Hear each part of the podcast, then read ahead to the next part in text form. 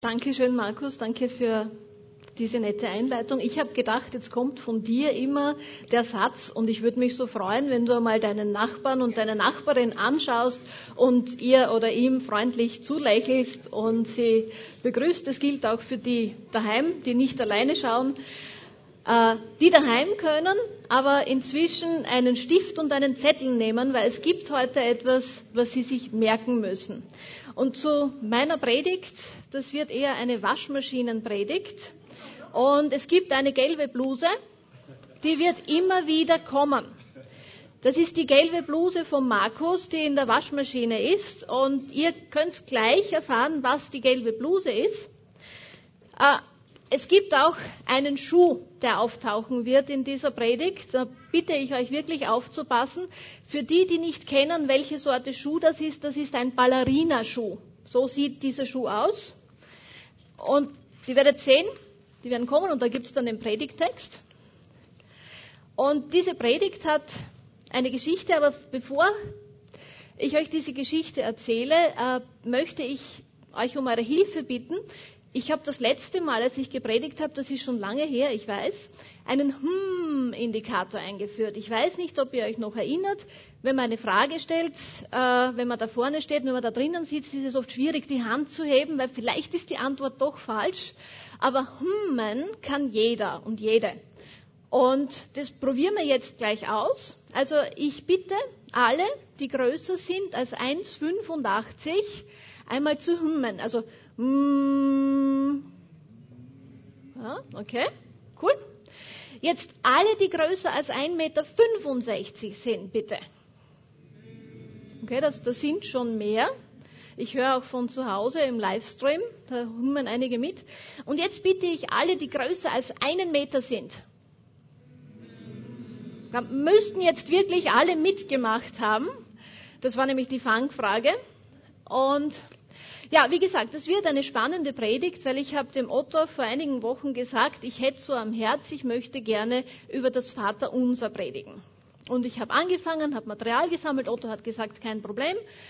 Und dann habe ich von Gott den klaren Auftrag äh, und das ganz klar gespürt, 1. Thessalonicher 5, 21. Und dann habe ich zum Herrn gesagt, hm, ich habe jetzt schon fünf Seiten zusammengeschrieben. Ich tät jetzt wirklich gern über das Vaterunser sprechen und ich habe das sehr viel recherchiert. Und so, dann war so der klare Auftrag, 1. Thessalonicher 5, 21. Dann habe ich gedacht, naja, Gut, äh, schauen wir uns einmal an, was der Paulus da geschrieben hat an die Thessalonicher. Und ich würde gern lesen von 1. Thessalonicher 5, 12 bis 22. Wir bitten euch, Geschwister, erkennt die unter euch an, die sich solche Mühe geben, euch im Namen des Herrn zu leiten und zum Rechten anzuhalten. Achtet sie hoch und liebt sie wegen ihres Wirkens. Haltet Frieden untereinander. Wir ermahnen euch, Geschwister, weist die zurecht, die ein unordentliches Leben führen, ermutigt die Ängstlichen, nehmt euch der Schwachen an, seid geduldig mit allen. Seht zu, dass keiner dem anderen Böses mit Bösem vergilt, sondern bemüht euch immer, einander und allen Gutes zu tun. Freut euch zu jeder Zeit, betet ohne Unterlass, dankt für alles, denn das will Gott von euch, die ihr Jesus Christus gehört. Löscht den Geist nicht aus, verachtet prophetisches Reden nicht, prüft alles und behaltet das Gute, meidet das Böse in jeder Gestalt. Habe ich mir gedacht, gut, das bereite ich vor, das sind so Anweisungen für das Gemeindeleben, da kann man gut eine Dreiviertelstunde füllen und habe das auch vor den Herrn gebracht. Und dann hat er gemeint, also normal bist du nicht so begriffsstützig. Ich habe dir gesagt, 1. Thessalonicher 5, 21. Nicht die Anweisungen für das Gemeindeleben. Ja, äh, wenn man dann so eine klare Anweisung bekommt, dann hat man zwei Möglichkeiten. Äh, eigentlich hat man nur eine Möglichkeit. Man schaut sich halt das an und äh, dieser Vers prüft aber alles, das Gute haltet fest das ist dieser Vers 1. Thessalonicher 5, 21. Die, die zu Hause sind, ich bitte euch, das ist jetzt die gelbe Bluse. Ich bitte euch, das aufzuschreiben und diesen Vers vielleicht irgendwo hinzutun, weil vielleicht könnt ihr nach der Predigt mit diesem Vers etwas anfangen. Und für mich ist, und die, die da sind, äh, ich habe hinten beim Ausgang welche hingelegt, ihr dürft die mit nach Hause nehmen, aber vielleicht merkt ihr euch den Satz auch. Für mich ist dieser Vers ein sehr, sehr persönlicher Vers. Ich habe das schon mal erzählt in der Gemeinde. Ich bin an sich ein sehr rationaler Mensch. Und ich habe mit 16 Jahren Christen kennengelernt und angefangen in der Bibel zu lesen und habe wirklich drei Jahre lang die Bibel durchgelesen und alles geprüft. Und ich hatte einen sehr, sehr, sehr, sehr geduldigen Pastor, der hat mir alle Fragen beantwortet. Ich war damals auch als Au pair in England und ich habe ihm Fragen gestellt, ähm, wie, warum hat Gott einen Stotterer als Redner ausgewählt? Zum Beispiel. Wie hat Moses denn das Meer teilen können? Wie stand Jesus zu Frauen? Wurde beim Abendmahl Rot- oder Weißwein getrunken? Wie viele müssen sich zum Gebet versammeln? Ist Gott wirklich allmächtig? Äh, ich hatte wirklich jede Woche eine Liste mit Fragen und äh, hatte jemanden, der in einer Zeit, wo man das nicht leicht nachschauen konnte, die Fragen, die man nicht rein aus der Bibel beantworten konnte, nachgesehen hat. Und er hat mir dann äh, Kassetten besprochen. Damals gab es ja noch kein WhatsApp oder Sprachnachrichten, äh, weil das so umfangreich war und hat mir alle Fragen beantwortet. Und ich habe mir dann Listen gemacht. Und ich sage euch, die Entscheidung, mit der ich mehr Zeit verbrachte als alles andere, die Entscheidung, wo ich mehr überlegt habe als alles andere, als was ich für einen Beruf haben möchte, mit was für einem Partner ich zusammenleben möchte. Die Entscheidung war, ob ich Jesus Christus nachfolgen will, mit allen Konsequenzen oder nicht. Und ich habe für mich festgestellt, ganz rational, wenn ich ein erfülltes und gutes Leben haben möchte, wenn ich immer jemanden haben möchte, auf den ich mich zu 100 Prozent verlassen kann, wenn ich jemanden haben möchte, wo ich mit all meinen Sorgen zu ihm kommen kann, dann kann ich nur Christin werden. Und dann kann ich nur Jesus Christus nachfolgen. Und ich weiß, es gibt viele Leute, die, die sagen, ah, ich bin so emotional und ich, ich fühle, das ist für mich das Richtige. Ja, das ist super. Ich hätte es nicht können. Also ich habe das für mich ganz rational geprüft, alle anderen Optionen abgecheckt. Und das war die beste Entscheidung meines Lebens. Das kann ich rückblickend jetzt über viele Jahre sagen. Und ich habe wirklich intensiv geprüft. Aber was ist dieses Prüfen eigentlich? Äh, als jemand, der unterrichtet, habe ich natürlich einen eigenen Zugang. Ähm, und ich habe natürlich nachgeschaut, Duden sagt, prüfen ist ein schwaches Verb. Man kann Geräte, Maschinen und so weiter auf Qualität hin untersuchen. Wahrscheinlich hat Paulus das nicht gemeint. Ähm, einen Sachverhalt, ein Schriftstück im Hinblick auf die Richtigkeit kontrollieren, die Echtheit einer Sache prüfen. Das könnte schon eher hinkommen ein Angebot im Hinblick auf seine Brauchbarkeit untersuchen, ja, könnte vielleicht auch sein oder auch nicht.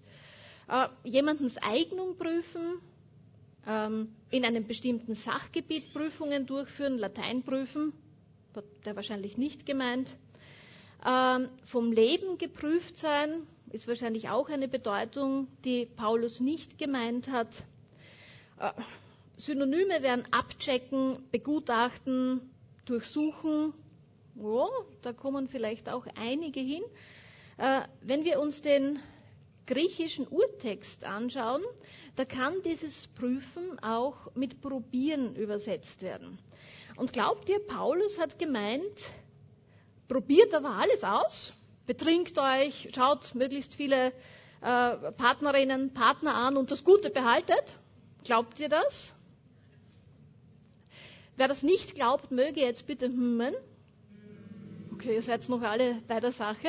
Äh, ich glaube auch nicht, dass Paulus das gemeint hat und das wäre auch zum Teil ganz konkret gegen das, was Gott von uns möchte. Äh, das Prüfen als ein Hinterfragen, als nicht gegeben annehmen.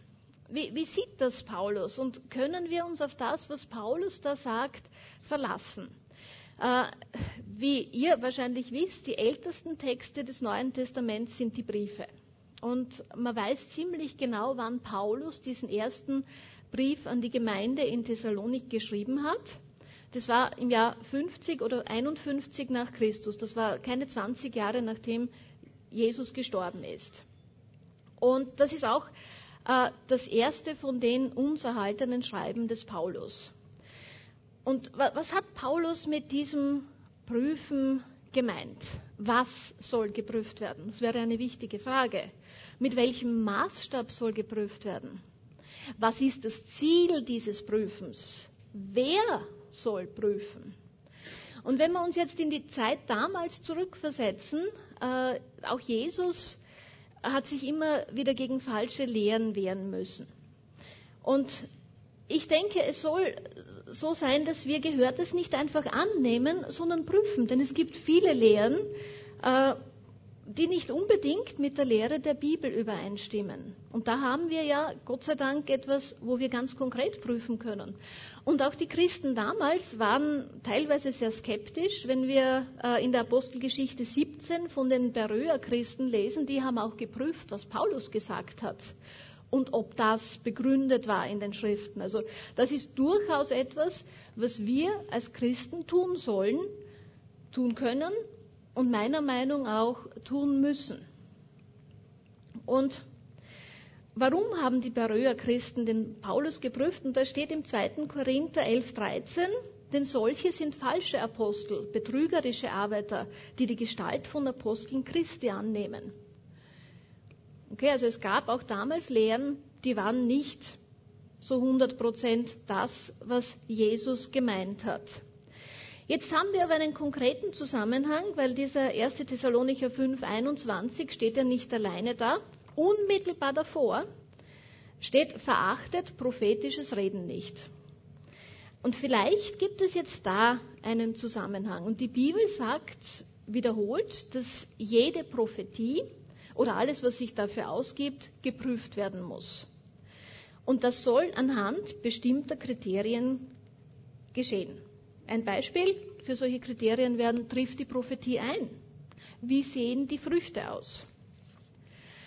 Und im 1. Johannes 4.1 ermahnt uns das Wort Gottes, ihr Lieben, glaubt nicht einem jeden Geist, sondern prüft die Geister, ob sie von Gott sind. Also nicht jede Eingebung muss notwendigerweise eine Eingebung von Gott sein. Und das heißt, wir, wir müssen sogar, wir dürfen nicht unseren Verstand abgeben, wenn wir sagen, wir werden Christen und wir nehmen Jesus Christus an, sondern nein, wir müssen lernen, das Gute vom Bösen zu unterscheiden.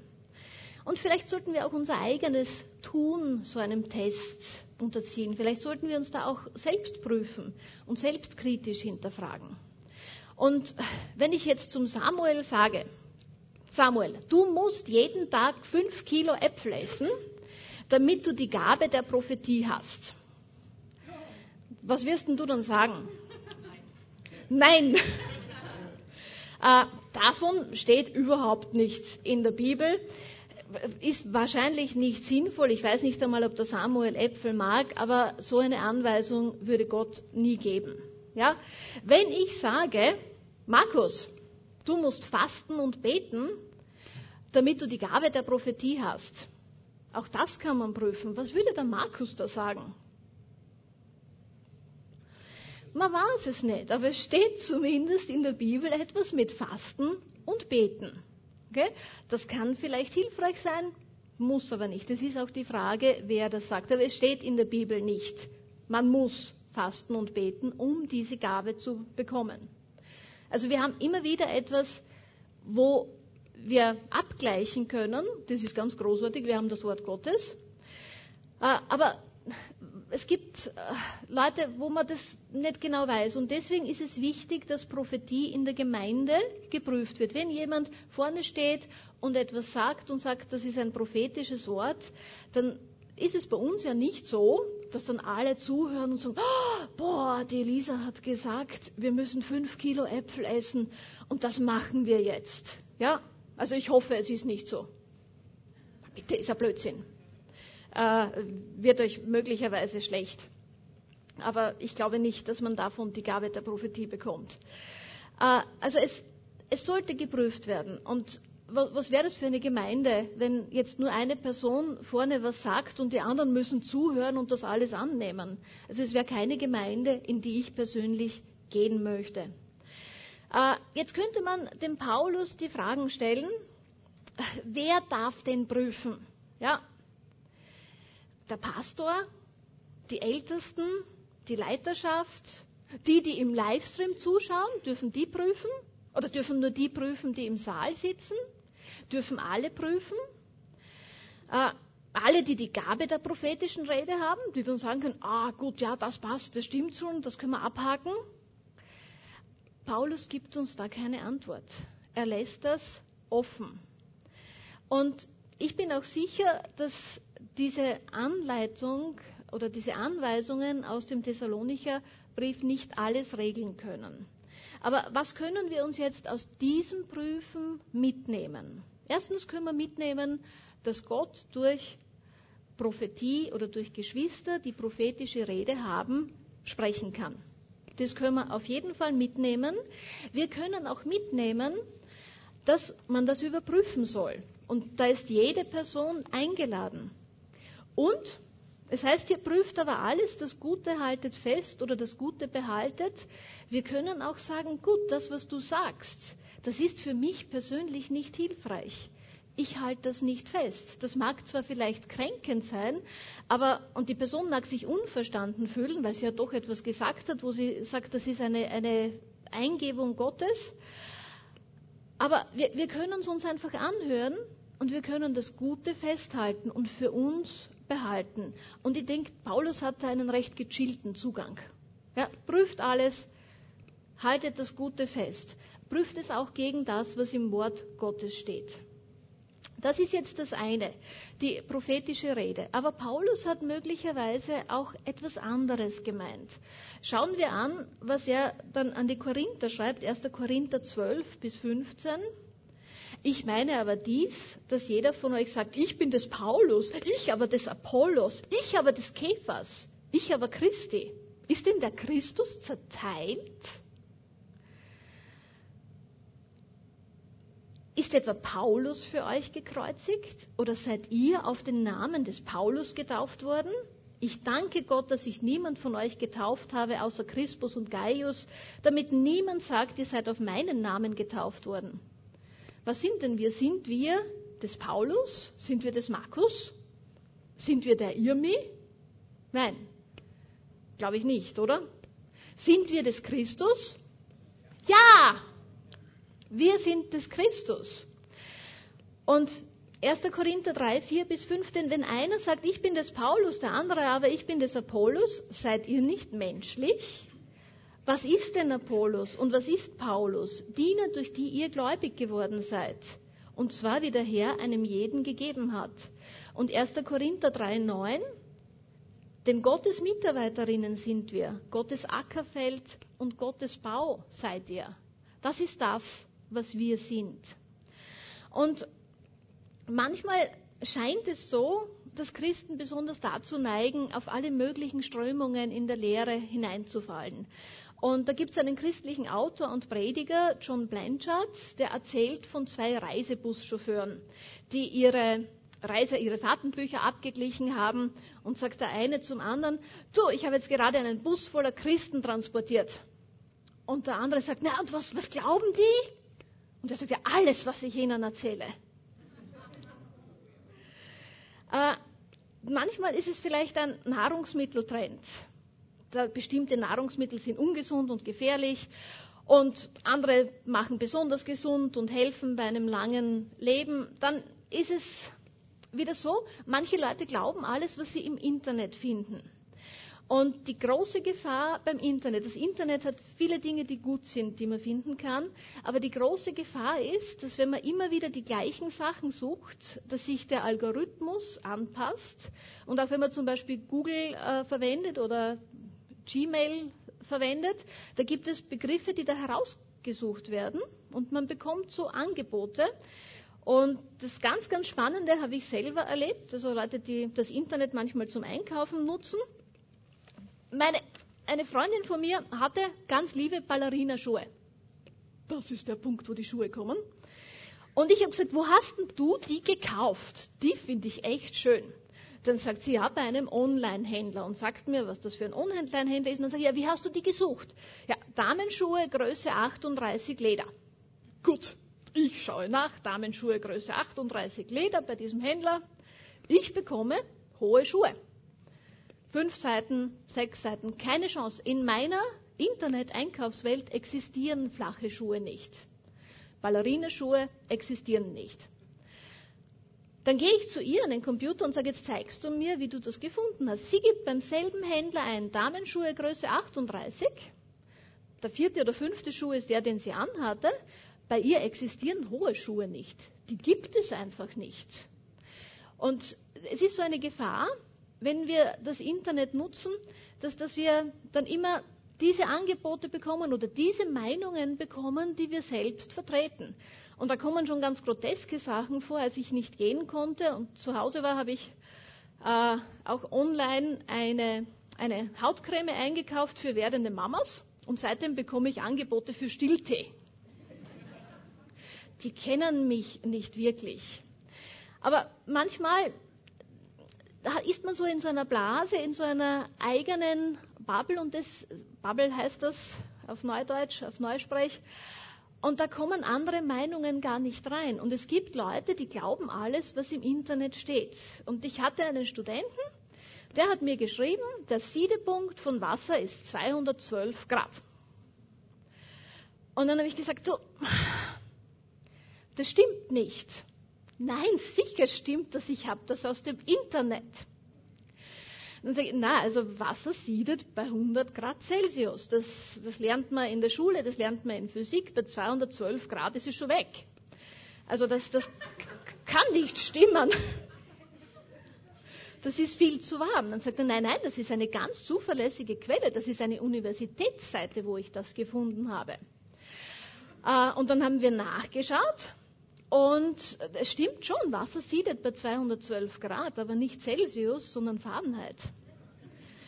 Also wir dürfen unseren Verstand nicht abgeben. Wir, wir müssen wirklich nachdenken und überprüfen, was wir finden und was uns Leute sagen. Das ist nach wie vor, wenn mir einer aufschreibt, Wasser siedet bei 212 Grad, sage ich, nein, das stimmt nicht, schau mal nach. Oder es sind vielleicht keine Celsius.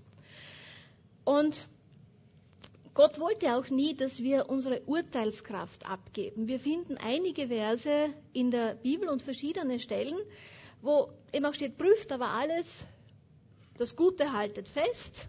Das ist der Vers, den wir jetzt gerade behandeln, 1. Äh, Thessalonicher 5,21, aber auch äh, Philippa 1,9 bis 10. Um dieses bete ich, dass eure Liebe noch mehr und mehr überströme in Erkenntnis und aller Einsicht, damit ihr prüfen mögt, was das Vorzüglichere sei 1. Johannes 4.1, Geliebte, glaubt nicht jedem Geiste, sondern prüft die Geister, ob sie aus Gott sind. Denn viele falsche Propheten sind in die Welt gegangen. Und natürlich ist die Gefahr groß. Es ist oft einfacher, sogenannten neuen Erkenntnissen zu glauben. Etwas, wer, wer was Neues gefunden hat. Oder auch eine Situation, wie wir sie jetzt die letzten eineinhalb Jahre erlebt haben. Da wissen wir vieles nicht. Deswegen finde ich auch die Predigtreihe von Markus zum Thema Sicherheit so wichtig. Äh, viele Antworten kennen wir nicht. Und ich habe kürzlich gelesen, dass diese Verschwörungstheorien in Bezug auf Corona gehen auf zwölf Einzelmeinungen zurück, die millionenfach mittlerweile geteilt wurden. Und da ist halt die Frage, was, was machen wir? Was können wir tun, wenn es Meinungen gibt, wo wir nicht sicher sind. Ja? Wir haben Gottes Wort, wir können nachprüfen, wir können nachsehen. Das ist einmal immer die Basis.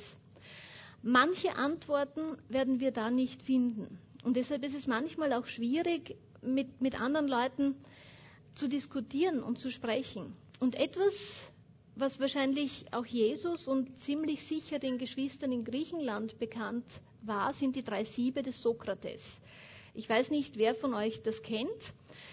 Äh, Sokrates war ein griechischer Philosoph, der ca. 460 Jahre vor Christus gelebt hat. Und der, von dem wird die Geschichte erzählt, dass er eines Tages durch die Straßen gewandelt ist und da kommt einer her und sagt, du, ich muss dir was erzählen, dein Freund. Und der Sokrates sagt, bitte, bitte, bitte, bevor du weiter erzählst, hast du die Geschichte, die du mir erzählen möchtest, durch die drei Siebe gesiebt. Und da sagt der andere, na, was für Siebe? Was meinst du damit? Welche drei Siebe? Lass es uns ausprobieren, sagt Sokrates. Das erste Sieb ist die Wahrheit. Bist du sicher, dass das, was du mir erzählen möchtest, wahr ist? Und dann sagt der andere, na, ich habe gehört, dass das ein anderer erzählt hat. Aha, dann ist es doch sicher durch das zweite Sieb gegangen, das Sieb des Guten. Ist es das, was du mir erzählen möchtest über meinen Freund, etwas, das gut ist? Sagt der andere, na eigentlich hm, im Gegenteil, nein, es ist gut ist es nicht. Hm, sagt dann Sokrates, jetzt bleibt das dritte Sieb. Ist es notwendig, dass du mir das erzählst, was dich so aufregt in dem Moment? Man sagt, na, notwendig, na, notwendig ist es auch nicht. Und dann sagt Sokrates, also du willst mir eine Geschichte erzählen, die nicht wahr ist, die nicht gut ist und die auch gar nicht notwendig ist, dann belaste mich bitte nicht mit dieser Geschichte.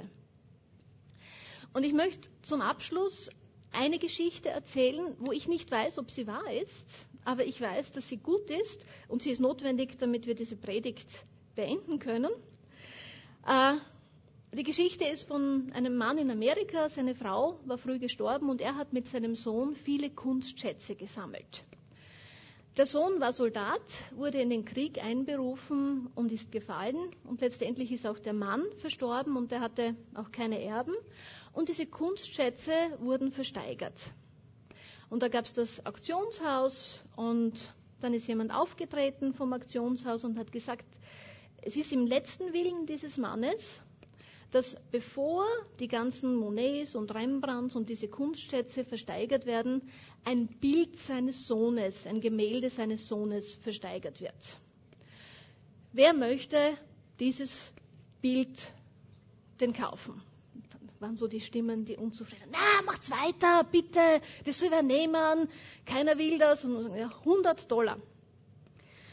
Keiner wollte dieses Bild kaufen und dann, dann sagt hinten ein Freund von dem jungen Mann, der mit ihm auch im Krieg war und sagt, also ich nehme das für 20 Dollar. Nun 20 Dollar zum ersten, zum zweiten, zum dritten. Dieses Bild des Sohnes geht an den jungen Mann.